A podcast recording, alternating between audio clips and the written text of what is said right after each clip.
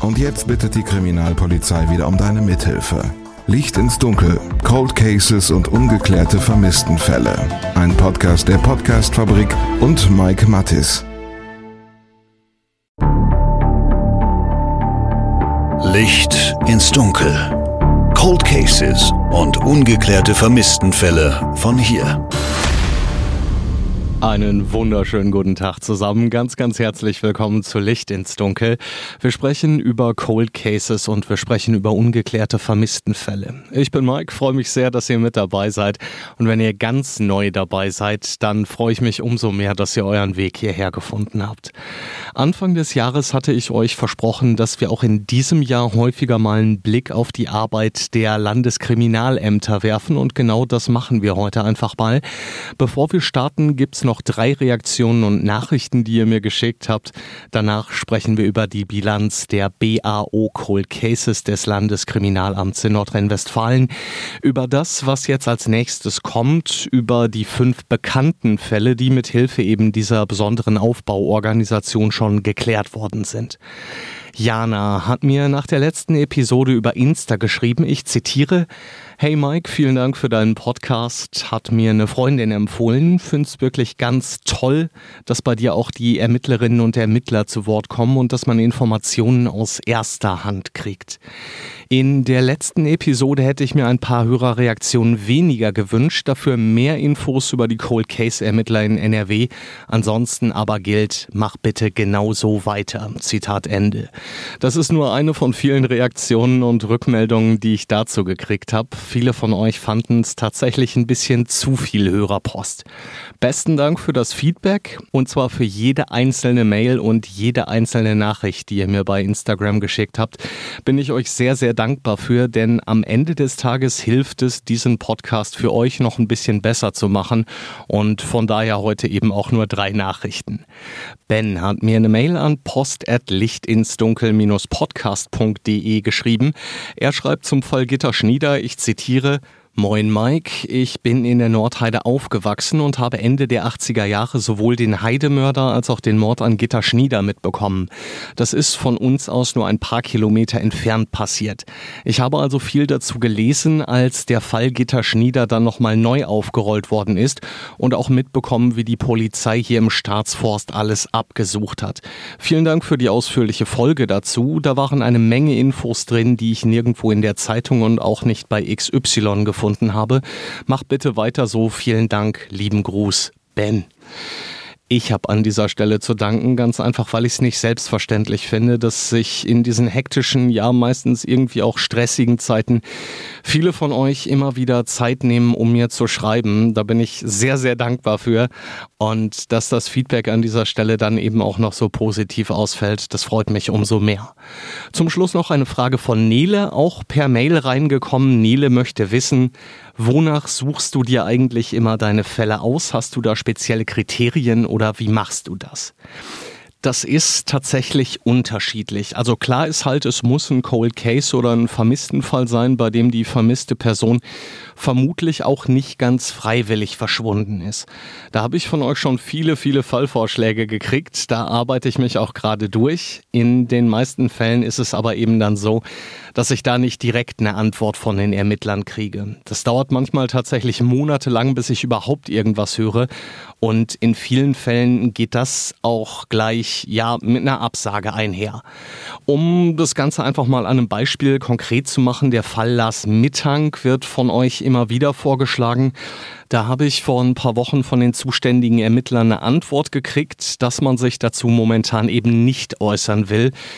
Wenn Hinweise eingehen, dann gehe man denen natürlich auch nach, aber es gebe eben keine aktiven Ermittlungen dazu, sodass die Polizei da momentan eben jetzt auch nichts zu sagen will. Ich habe auch über diverse Suchseiten im Netz versucht, einen Kontakt zum Umfeld von Lars Mittank herzustellen. Da gab es dann aber irgendwann einfach auch keine Antworten mehr oder es stellte sich im Laufe der Konversation dann heraus, dass diese vermeintlich seriösen Seiten, die auf den ersten Blick tatsächlich auch echt vielversprechend aussahen, wirklich überhaupt keine Hilfe für mich sind. Von daher liegt äh, dieser vermissten Fall erstmal auf Eis, bis sich die Polizei dazu entscheidet, an die Öffentlichkeit zu gehen. Oder ja, bis sich da eben eine Möglichkeit auftut, wirklich seriös mit Infos aus erster Hand über das Schicksal von Lars Mittank zu sprechen. Und damit will ich euch jetzt auch nicht weiter auf die Folter spannen. Wir sprechen über die Cold Case Ermittler in Nordrhein-Westfalen und über ihre Arbeit. Ende April 2023 hat das Landeskriminalamt Nordrhein-Westfalen zusammen mit NRW-Innenminister Herbert Reul die Bilanz der BAO Cold Cases vorgestellt. Dieses Projekt ist damit beendet heißt natürlich nicht, dass da jetzt gar nichts mehr passiert. Ganz im Gegenteil. Kriminaldirektor Colin B. Nierenz, der Leiter der BAO Cold Cases, sagt, ich zitiere, die Arbeit nimmt jetzt erst richtig Fahrt auf. Um zu verstehen, was er damit meint, müssen wir uns nochmal anschauen, welche Aufgabe die BAO Cold Cases eigentlich hatte. Das ist zum einen alle ungeklärten Fälle der Jahre 1970 bis 2015 nochmal anschauen und wenn möglich da eben die Akten digitalisieren. Insgesamt haben die Ermittlerin und ihre 23 Kollegen rund 1,2 Millionen Seiten an Akten eingescannt. Ich habe mit Franz Wirges nach der Pressekonferenz kurz gesprochen. Er sagt, er habe alleine knapp 30.000 Seiten gelesen und an rund 30 Fällen gearbeitet. Nur damit ihr mal ungefähr eine Vorstellung habt, was diese sogenannten Senior Experts da überhaupt geleistet haben. Wirges hat übrigens auch an Erklärung des Falls Klaus-Dieter Miro mitgearbeitet. Da sprechen wir nachher noch mal ein kleines bisschen ausführlicher drüber. Die Zahlen der BAO Cold Cases habe ich euch ja beim letzten Mal schon genannt. Fast 1150 Fälle haben die Ermittler zumindest schon mal ansatzweise bearbeitet. Etwas mehr als 400 Fälle davon, sprich mehr als ein Drittel, sind auch nach Jahrzehnten noch vielversprechend, sagt NRW-Innenminister Herbert Reul über 400 Fälle, die sich lohnen, weiterverfolgt zu werden und sechs Fälle, die wir aufgeklärt haben. Ich finde, das klingt schon ganz gut. Über die geklärten Fälle sprechen wir nachher nochmal im Einzelnen. Auch dazu hat sich Reul geäußert. Und aus Sicht von Kriminaldirektor Colin B. Nierenz, den Leiter der BAO Cold Cases, ist das Projekt auch richtig gut gelaufen. Das Fazit von mir ist, dass es ein voller Erfolg war. Wir sind das einzige Bundesland in Gesamtdeutschland, das alle alten Fälle wo die Akten noch vorhanden waren und wo sich neue Ermittlungsansätze ergeben, digitalisiert hat und somit schon mal die Basis gebaut hat, um neue Fallklärungen zu gewährleisten. Darüber hinaus haben wir über 650 dieser Fälle schon einmal neu betrachtet und in über 400 dieser Fälle, also in 403 Fällen, neue Ermittlungsansätze gewonnen. Und wir werden innerhalb des nächsten Jahres alle Fälle noch einmal neu betrachtet haben. Das heißt, für uns ist das ein voller Erfolg. Und nochmal, dass in dieser ersten Phase der Cold Case Bearbeitung überhaupt Fälle geklärt werden, das war überhaupt gar nicht geplant. Warum am Ende das Ganze so erfolgreich gewesen ist, kann NRW-Innenminister Reul nicht sagen. Er hat da aber mehrere Erklärungsansätze. Vielleicht aus der Kombination alt und jung, erfahren und neue Technik. Vielleicht aus der Bereitschaft von ehemaligen Kollegen und Kollegen, die gesagt haben, ich will es noch mal wissen, also eine wahnsinnig hohe Motivation. Vielleicht aber auch daraus, dass alte Erfahrung jungen Kolleginnen auch geholfen hat. Die haben ja auch dabei gelernt. Das können wir überhaupt nicht messen, was da passiert ist, was an gegenseitigem Lernen auch noch passiert ist. Und alleine aus diesem Grund will Reul dafür sorgen, dass das NRW-Innenministerium die Gelder für die Fortsetzung freigibt. Die Idee, pensionierte Ermittler aus dem Ruhestand zu holen und sie dann einfach nochmal vor Fälle zu setzen, die haben ihren Ursprung übrigens im Missbrauchskomplex von Lüchte. Da hat die Polizei dann irgendwann keine andere Möglichkeit mehr gesehen, als erfahrene Mittler aus dem Ruhestand zu holen. Und aus dieser Not hat man gewissermaßen beim LKA ganz offensichtlich eine Tugend gemacht. Dazu nochmal NRW-Innenminister Herbert Reul. Das Einsetzen von ehemaligen erfahrenen Kollegen haben wir in Verlüchte gecheckt. Da ging es aber gar nicht um Aufklärung, ging es um Aktensicherung, Aktenbewerten. Und da haben wir gemerkt, es gibt ein riesen Reservoir bei ehemaligen Polizisten und Polizisten, die im Grunde sagen, warum muss ich eigentlich ganz aufhören? Warum kann ich nicht meine Kompetenz noch weiter zur Verfügung stellen? Und da haben wir einen Weg gefunden und den Weg haben wir jetzt praktisch nochmal angewandt. Zu den Fällen, die die Senior Experts dann unter die Lupe genommen haben, gehören nicht nur ungeklärte Tötungsdelikte aus ganz NRW, sondern eben auch knapp 40 unbekannte Tote. Da gehen wir demnächst noch mal ein kleines bisschen genauer drauf ein. Das Bundeskriminalamt hat da ja gerade die Aktion Identify Me gestartet. Zusammen mit Interpol und der Polizei in Belgien und den Niederlanden werden da insgesamt 22 Fälle vorgestellt. Dabei geht es eben jeweils um getötete Frauen, bei denen die Ermittler noch nicht mal wissen, wer die Tote überhaupt ist. Ich habe da in den letzten Tagen die Bestätigung für ein Interview gekriegt und da nehme ich euch logischerweise natürlich auch wie immer auf Instagram mit.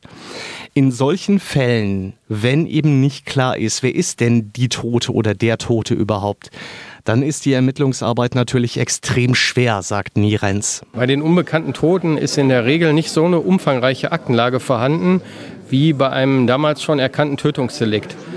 Und deshalb ist in diesen Fällen es oft schwieriger, neue Beweismittel zu finden oder überhaupt Beweismittel, die noch vorhanden sind, zu finden. Und ähnlich sieht es dann eben auch bei den Langzeitvermissten aus. Rund 300 solcher Fälle sind von den Mordermittlern nochmal neu untersucht worden. Auch da ist die Aktenlage in der Regel nicht so umfangreich wie bei einem ungeklärten Tötungsdelikt. Dass der Zeitraum der Taten von 1970 bis 2015 geht, hat übrigens auch seinen Grund. Das hängt mit dem Fortschritt der Kriminaltechnik zusammen. Bei den meisten Fällen, die in dieser Zeit passiert sind, sind schon aktuelle Kriminaltechniken angewandt worden. Gleichwohl werden auch alle diese Fälle, die nicht geklärt wurden, in unsere Cold Case Datenbank überführt und sobald wir da neue Ermittlungsansätze erkennen, werden die auch entsprechend aufgegriffen. Das gilt natürlich nicht nur für Morde, die nach 2015 passiert sind und bis heute nicht geklärt werden konnten, sondern das gilt für alle schweren Straftaten, bei denen es zumindest mal um versuchten Mord oder versuchten Totschlag geht. Heißt also, wenn ein Fall beispielsweise im Sommer 2017 passiert ist und bis heute kein Täter ermittelt werden konnte, dann geht der Fall nach Abschluss der aktiven Ermittlungen direkt in die Cold Case Datenbank des Landeskriminalamts Nordrhein-Westfalen natürlich inklusive aller Spuren, aller DNA-Proben und allem, was dazugehört. Und das wiederum wird dann immer mal wieder neu unter die Lupe genommen.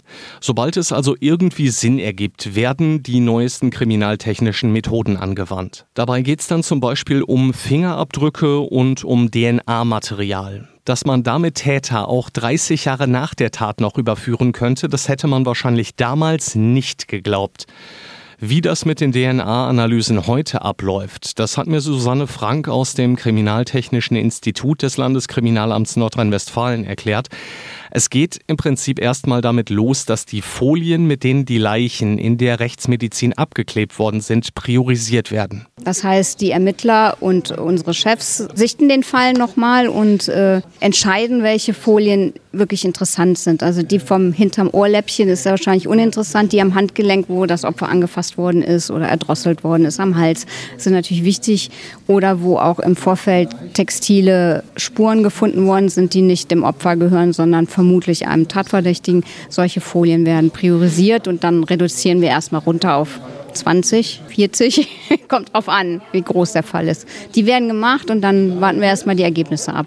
In Episode 13 haben wir ja gelernt, dass jedes Mordopfer seit den 70er Jahren in der Rechtsmedizin mit 200 bis 300 Leichenfolien abgeklebt wird. Und genau die werden dann eben analysiert. Und zwar indem die priorisierten Leichenfolien gefärbt werden. Das müsst ihr euch im Prinzip so vorstellen. Ist ein Standardprozess und äh, muss er ja auch. Wir müssen es ja immer gleich machen. Die Färbung kommt aus der Medizin.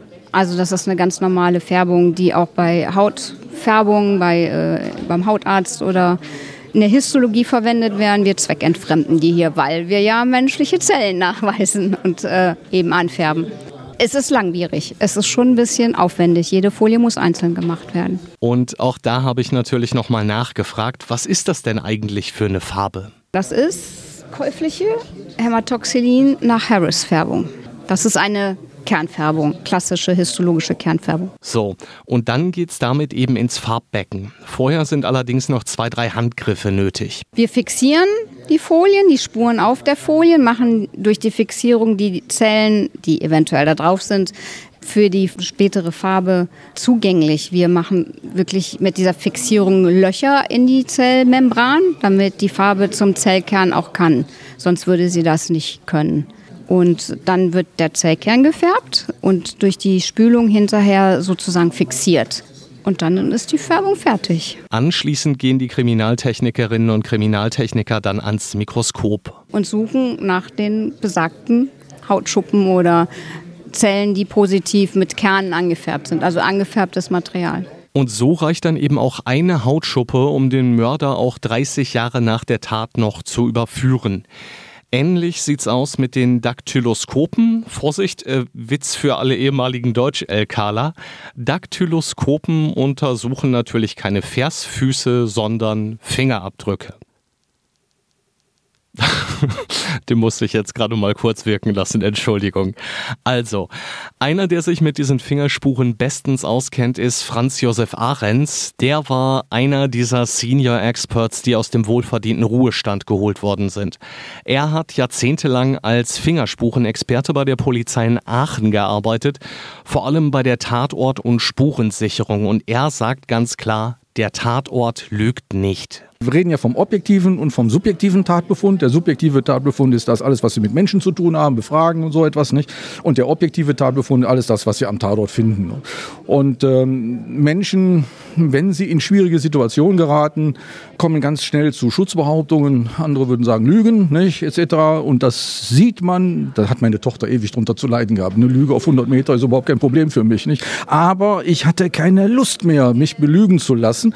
Und dann kam der Tatort und der Tatort lügt nicht. Macht er nicht, sondern der gibt all das preis, was er weiß. Man muss ihn nur zu fragen wissen. Da ist natürlich jetzt die Frage, wie fragt man denn so einen Tatort richtig? Dazu gehört eine umfängliche Ausbildung. Ne? Also mit Daktyloskopie allein ist es nicht getan.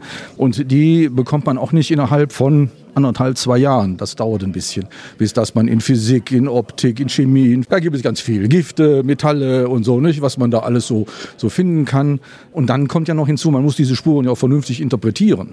Ne, ich kann Ihnen ja nicht sagen, der Fingerabdruck, der äh, ist um 20.04 Uhr gelegt worden. Äh, das, das weiß ich nicht. Ne? Wenn da jetzt jemand kommt und sagt, um 20.04 Uhr habe ich diese Maus gesäubert, ja dann ist das was anderes. Aber ansonsten schwierig. Was die Spurensicherung allerdings machen kann, ist sauber am Tatort arbeiten und dazu gehört vor allem, selbst keine Spuren zu legen. Wir ziehen uns ja um. Wir hatten einen Mordfall in Aachen, da habe ich mich an einem Tatort innerhalb von einer oder zwei Stunden dreimal umgezogen, dass ich keine Spuren aus dem Zimmer A ins Zimmer B verschleppe oder ins Zimmer C verschleppe oder so. Das möchte ich nicht.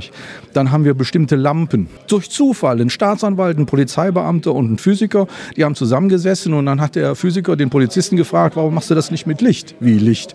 Und dann hat man eine Lampe entwickelt, Lumatec heißt die, und damit gehen wir zuerst mal durch den Tatort und gucken, wo ist wie was. Jeder hinterlässt Spuren. Sie verlieren Haare, sie verlieren Hautschuppen, jeder. Ja? Die Frage ist, inwieweit bekommt man das beweiskräftig hin und kann ich sie finden? Dieses Gespür für einen Tatort findet sich aber eben nicht bei jedem, der am Tatort ist. Da habe er auch mit gestandenen Polizisten immer wieder diskutieren müssen, sagt Ahrens. Am liebsten wäre mir, wissen Sie, diese, diese wurmartigen Fortsätze am Unterende unserer Arme. Nicht? Gerade bei Polizeibeamten entwickeln sich zu selbstständigen Lebewesen.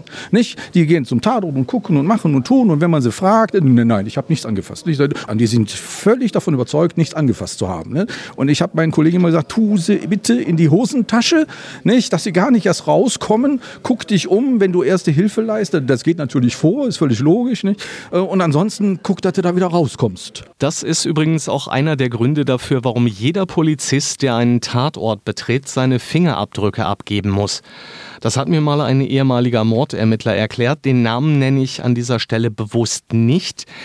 Der sagte, natürlich hinterlassen wir am Tatort Spuren, klar.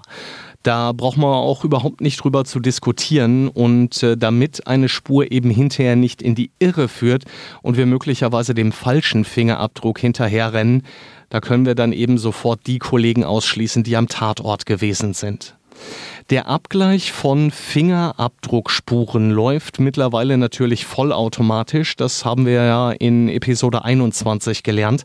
AFIS sei Dank. Vor Gericht braucht es dann allerdings in der Regel immer noch einen Sachverständigen, der die Beweiskraft dieses Fingerabdrucks dann nochmal unterstreicht und der auch erklärt, warum es sich bei diesem Abdruck mit Sicherheit um den Angeklagten oder eben mit Sicherheit nicht um den Angeklagten handeln kann. Und diese Gutachten laufen dann in der Regel so ab.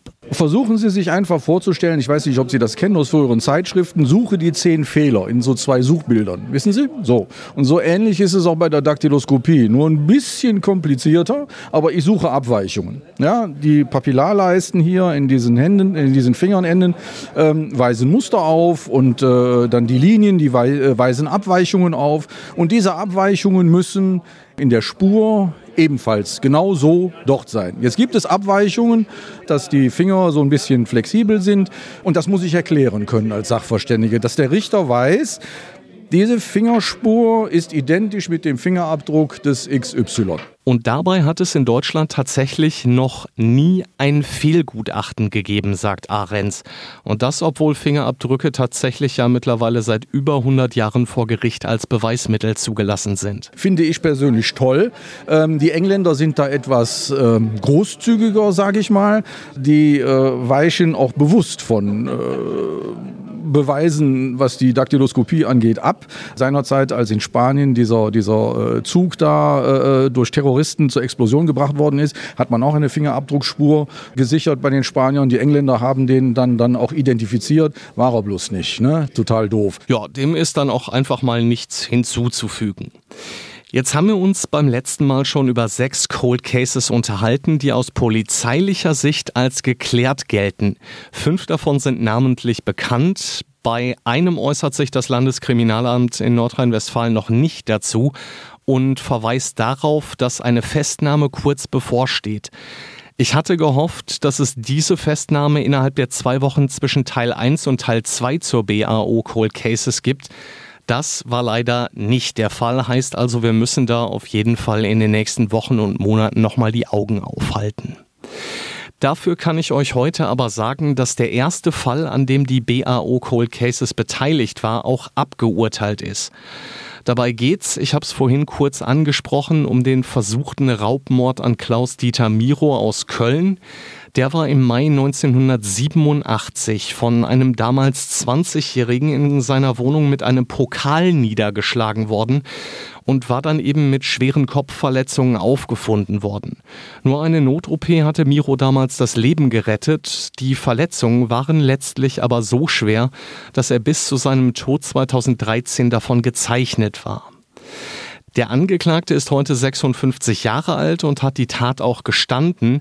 Er bestand allerdings darauf, dass er Miro nicht ausgeraubt hat.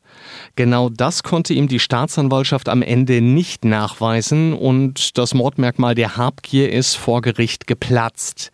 Dementsprechend gab es am Ende einen Freispruch, ganz einfach, weil die gefährliche Körperverletzung, die der Angeklagte ja wie gesagt gestanden hatte, schon verjährt war. Nach sieben Monaten Urhaft ist der 56-Jährige damit also wieder ein freier Mann. Ob die Staatsanwaltschaft dagegen Rechtsmittel einlegt oder ob das Urteil mittlerweile rechtskräftig ist, das kann ich euch leider nicht sagen. Dazu habe ich nichts gefunden. Ein zweiter Fall, der außerdem gerade vor Gericht verhandelt wird, ist momentan ausgesetzt. Da geht es um den Mord an der 23-jährigen Claudia Otto aus Lohmer bei Bonn. Übrigens auch ein Fall aus dem Mai 1987. Die Eltern von Claudia Otto haben damals einen Landgasthof mit Hotelbetrieb gehabt und da hat sich dann eben der Mord auch ereignet. Am 7. Mai 87 hat die Mutter ihre Tochter gefesselt und erwürgt aufgefunden. Neben der Toten lag ein Tresorschlüssel und aus diesem Tresor fehlten mehrere tausend D-Mark.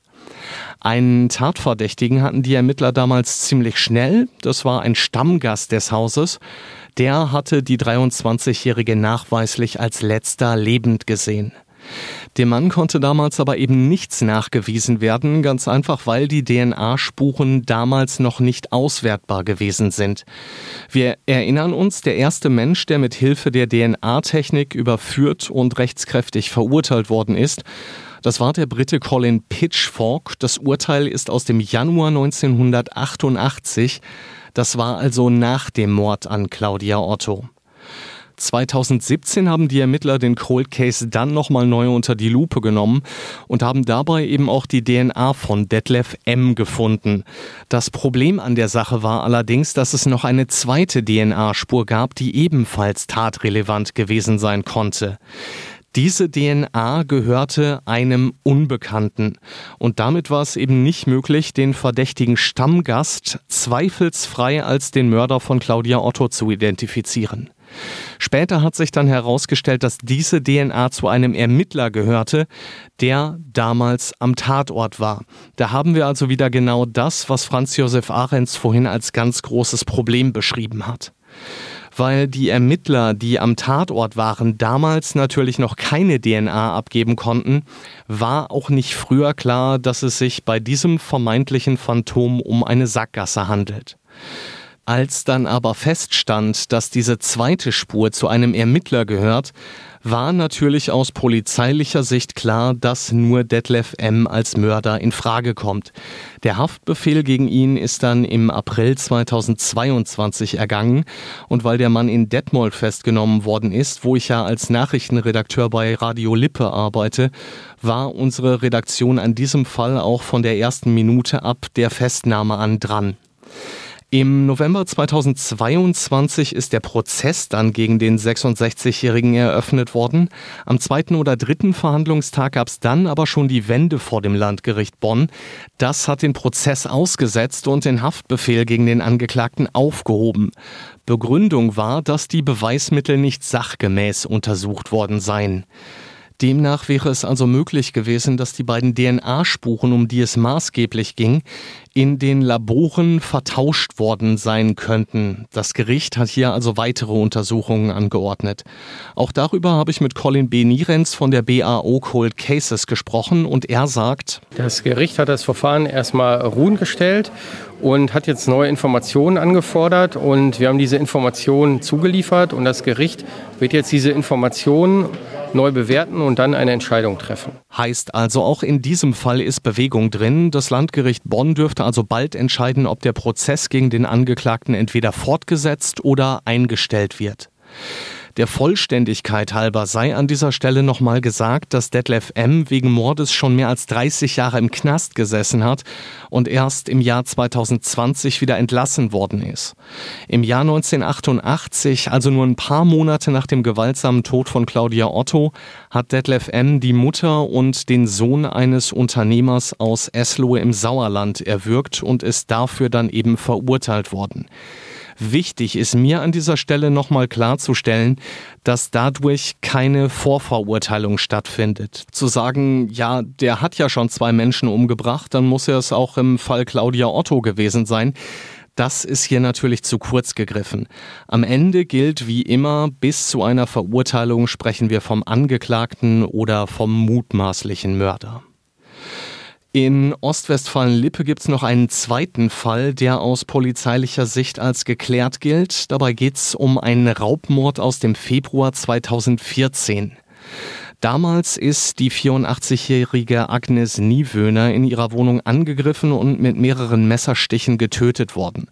Markus Mertens von der zuständigen Mordkommission in Bielefeld hat den Mord in einem ZDF-Interview nach der Festnahme als Zitat äußerst brutale und niederträchtige Tat bezeichnet, zumal die Seniorin nicht gut zu Fuß war.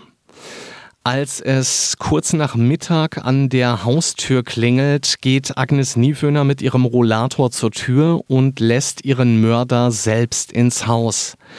Der zögert nicht lange und sticht die Witwe mit einem Anglermesser nieder. Mertens spricht hier sogar von einer Hinrichtung. Als die Pflegerin von Agnes Niewöhner abends kommt, um sie ins Bett zu bringen, findet sie die tote Frau im Hausflur. Dass Agnes Niewöhner extrem viel Geld in ihrem Haus gehabt hat, war in Floto Exter ein offenes Geheimnis. Das Westfalenblatt spricht von 40.000 Euro, die die 84-Jährige dort gelagert haben soll. Auf Anraten von Verwandten bringt sie das Geld kurz vor der Tat aber zur Bank. Gefunden wird im Haus also nichts. Die BAO Cold Cases hat in diesem Fall nochmal eine Untersuchung der Asservate vorgeschlagen und dabei gab es dann eben den Durchbruch, weil der 38-jährige Tatverdächtige schon in der DAD eingespeichert war. Auf Anfrage hat mir ein Mitarbeiter der Polizei in Bielefeld damals gesagt, dass der Tatverdächtige wegen einiger Drogendelikte und Diebstähle vorbestraft war. Im Oktober 2022 gibt es also die Festnahme. Der Haftbefehl ergeht wegen Mordes aus Heimtücke und aus Habgier. Einen Prozess wird es in diesem Fall aber nie geben.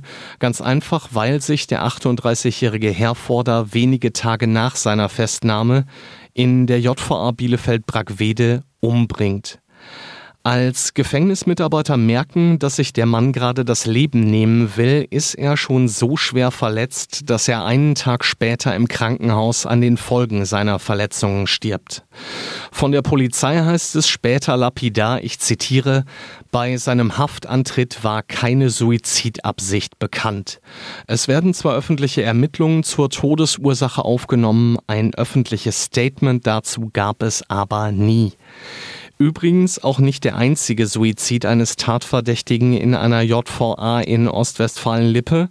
Ein Assistenzarzt, der am Klinikum Bielefeld-Bethel mehrere Dutzend Frauen unter Betäubung vergewaltigt haben soll, hat sich ebenfalls in der JVA Bielefeld-Brackwede umgebracht.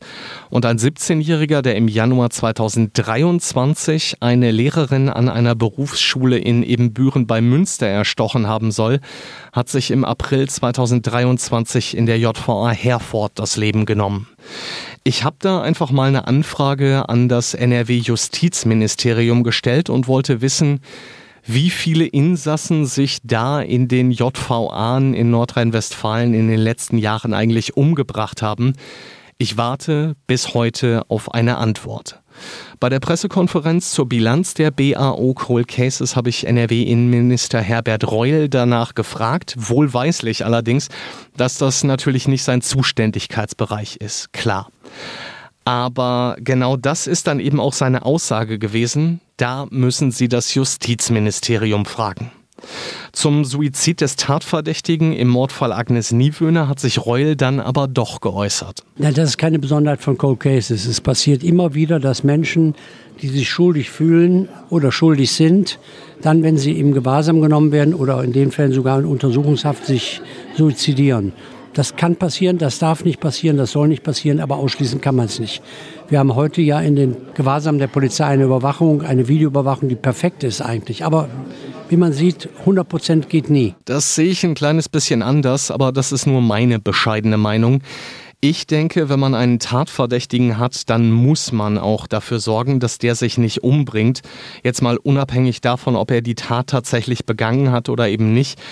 Wir dürfen an dieser Stelle nicht vergessen, dass U-Haft noch strenger ist als Strafhaft. Das hat uns Ina Ruhoff ja schon erklärt. Und das führt möglicherweise eben auch dazu, dass jemand, der unschuldig dort sitzt, vielleicht mit dem Druck ganz einfach nicht klarkommt und den Suizid als einzigen Ausweg sieht. Zwei weitere Cold Cases sind außerdem gerade erst geklärt worden. Da geht es zum einen um Sigrid Korsten und zum anderen um Petra Nohl.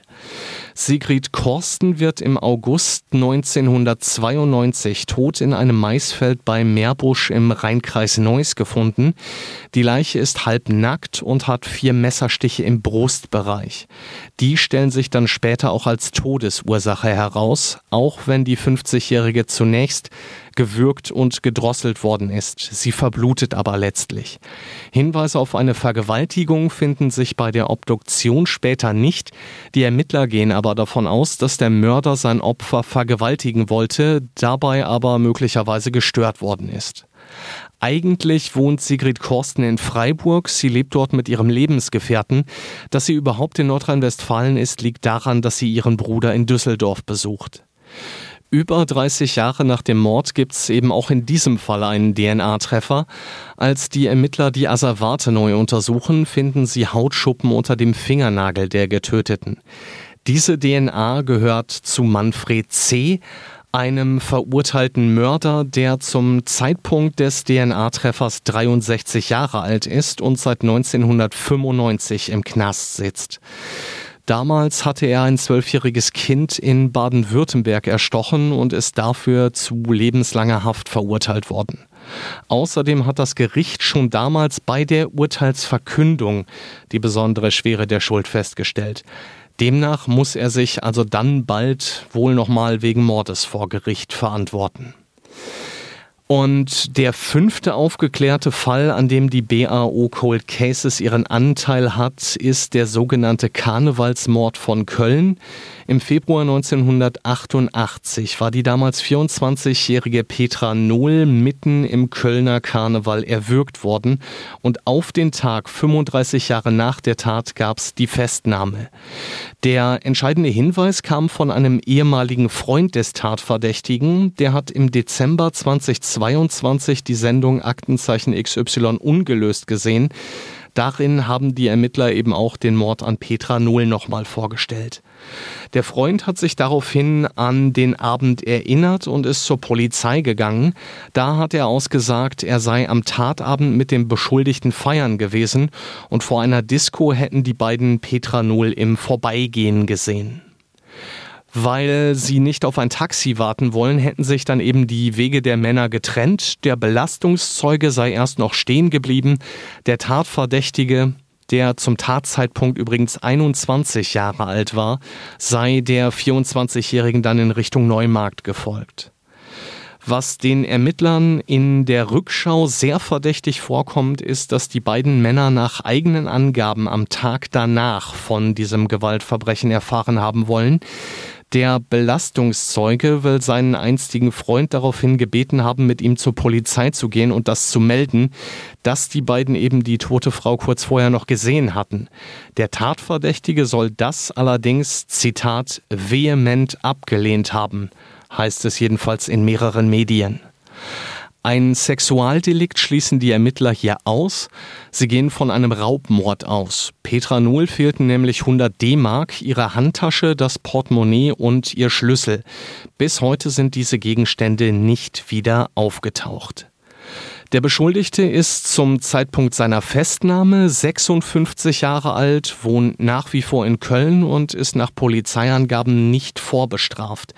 Er hätte also durch einen Abgleich in der DAD nicht gefunden werden können.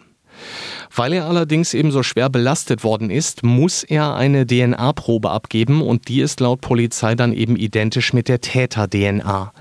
Der Mann wird sich also wohl in den nächsten Monaten wegen Mordes vor Gericht verantworten müssen. Das LKA in Nordrhein-Westfalen ist sich da übrigens ziemlich sicher, dass in den nächsten Jahren noch einige andere Cold Cases geklärt werden können. Ich habe es gesagt, über 400 Fälle stufen die Ermittler als vielversprechend ein. In Phase 2 sollen diese Fälle alle nochmal komplett neu untersucht werden. Dafür will das NRW-Innenministerium demnächst die Gelder zur Verfügung stellen. Und dann geht die Arbeit erst richtig los, sagt Nierenz. Liegt auch daran, weil er sich sicher ist, dass bald Zusammenhänge zwischen einzelnen Fällen erkennbar sein könnten. Wie das genau möglich ist, dazu will er noch nichts sagen. Aber er geht eben davon aus, dass vielleicht noch der ein oder andere Serienmörder dadurch geschnappt werden könnte oder dass Mördern, die schon in Haft sitzen, weitere Morde nachgewiesen können. Also im Prinzip ähnlich wie in den Fällen Claudia Otto und Sigrid Korsten. Und das soll's für heute gewesen sein. Beim nächsten Mal nehme ich euch mit nach Nordost-Niedersachsen. Da sprechen wir über einen vermissten Fall, der seit dem Sommer 2015 immer wieder durch die Medien geht und der auch nach wie vor viele Fragen aufwirft. Viele von euch hatten mir diesen Fall vorgeschlagen, von daher können wir da eben bald einen Haken an einige Fallvorschläge machen. Wenn ihr auch noch einen ungeklärten Mord oder vermissten Fall habt, der euch vielleicht auch nicht mehr loslässt, dann schreibt mir das Ganze gerne per Mail oder per Instagram. Die Details findet ihr in den Show Notes. Und wenn ihr gerade noch ein paar Minuten Zeit habt und beim Podcast-Anbieter eures Vertrauens ein paar Sternchen oder eine kurze Rezension für mich da habt, dann wäre ich euch sehr, sehr dankbar. Vielen lieben Dank auf jeden Fall fürs Zuhören. Ich wünsche euch ein paar entspannte Tage, hoffentlich etwas sommerlichere Tage. Und wenn ihr mögt, dann hören wir uns in zwei Wochen wieder. Bis dahin bleibt bitte, bitte sicher und gesund. Passt auf euch auf, ihr Lieben. Alles, alles Gute. Glück auf. Licht ins Dunkel. Cold Cases und ungeklärte Vermisstenfälle von hier. Eine Produktion von Mike Mattis und der Podcast-Fabrik.